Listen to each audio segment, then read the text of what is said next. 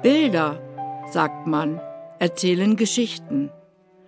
Dies allerdings auf ihre ganz eigene Weise und ohne sie in Worte zu fassen.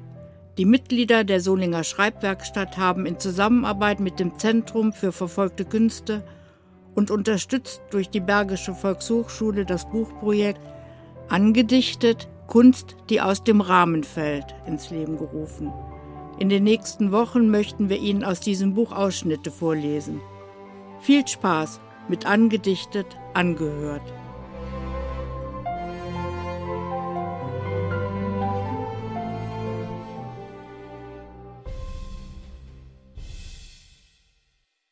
Selbst. Ein Gemälde im Museum. Die Gedanken springen nach Hause, unter die Tummelsbank im Esszimmer, zur alten Blechkiste. Darin Schwarz-Weiß-Fotos. Fotos von Menschen, die ich kennenlernen durfte. Urgroßeltern, Großeltern, Großtanten und Großonkel und Fotos von Menschen, die Teil meiner Familiengeschichte sind, denen ich aber nie begegnen konnte.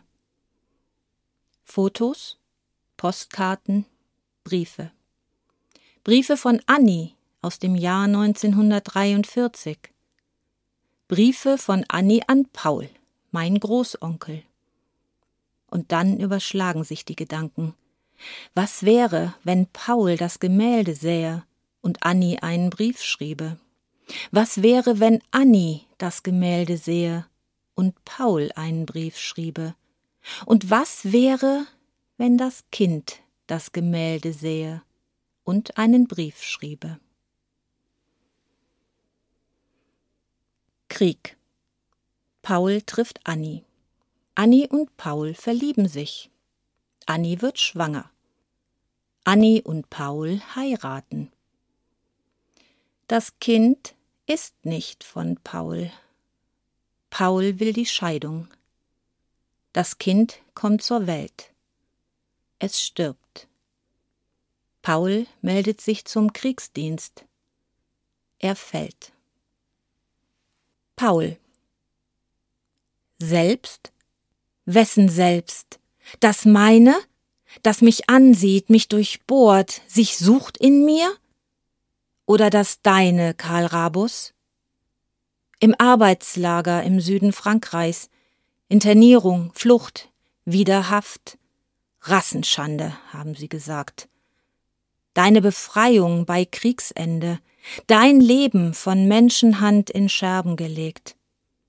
Nie hast du aufgegeben, hast einfach die Scherben aufgesammelt und zusammengesetzt, wieder und immer wieder. Ich bin nicht so stark wie du. Nicht wahr, Annie? Ich bin nicht so stark. Mein Selbst, mir einst lieb und wert, dasselbe Selbst liegt nun zu meinen Füßen. Spiegel, aus deiner Hand gefallen, Annie. In tausend Stücken liegt er dort, zum Greifen fern. Ich habe dir geglaubt, Annie, dir vertraut, mich gefreut auf ein Leben mit dir mit unserem Kind. Kind, das nicht meines ist. Wessen? Ach, Annie. Selbst? Wessen selbst? Irgendeines? Das Selbst dieser Zeit? Dieser Welt? Meines Nächsten? Jeder ist sich selbst der Nächste. Nicht wahr, Annie?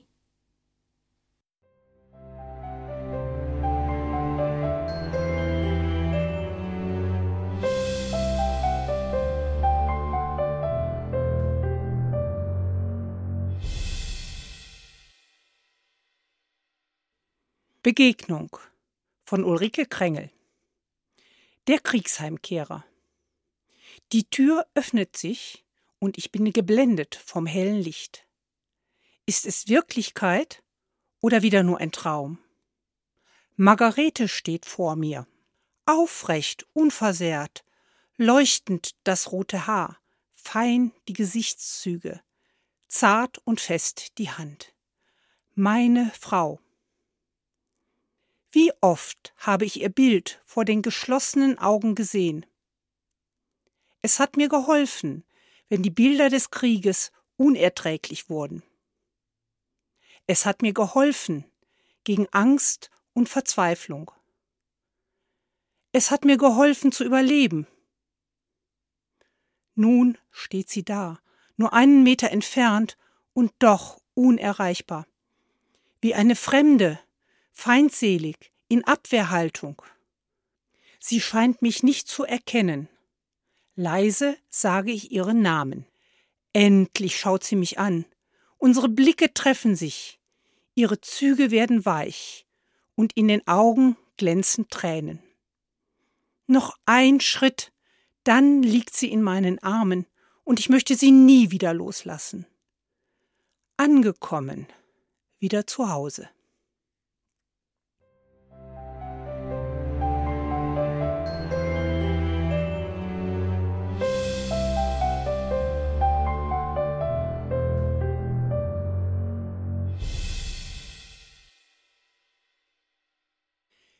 Josef und Maria von Ulrike Krängel Müde, der Atem kommt. Die Luft strömt aus, nimmt Kummer, Leid und Schrecken mit hinaus. Und Trauer über ungelebtes Leben. Angstschleier wabern, wollen sich nun heben. Mein Weg, er geht in ein noch fremdes Land Bleib hier, Maria, halte meine Hand. Ruhen, Augen keine Regung zeigen. Bilder tanzen hinter Liedern reigen. Es bleiben viele Fragen offen, die keine Antwort mehr erhoffen. Wünsche versunken in der Weite. Maria, bleib an meiner Seite fast schwebend leicht, von Erdenlast befreit. Leis tönt der Ruf, auf, mache dich bereit. Es ist nur noch ein letzter, schwerer Schritt. Zur Freiheit, deine Seele, sie geht mit. Und Frieden dehnt sich, füllet diesen Raum. Maria lieb, dich lassen kann ich kaum. Traumgleich empor, hinauf zum hellen Licht. Leb wohl, Maria, folgen kannst du nicht. Doch mit dem letzten Lebenshauch sag ich, Maria.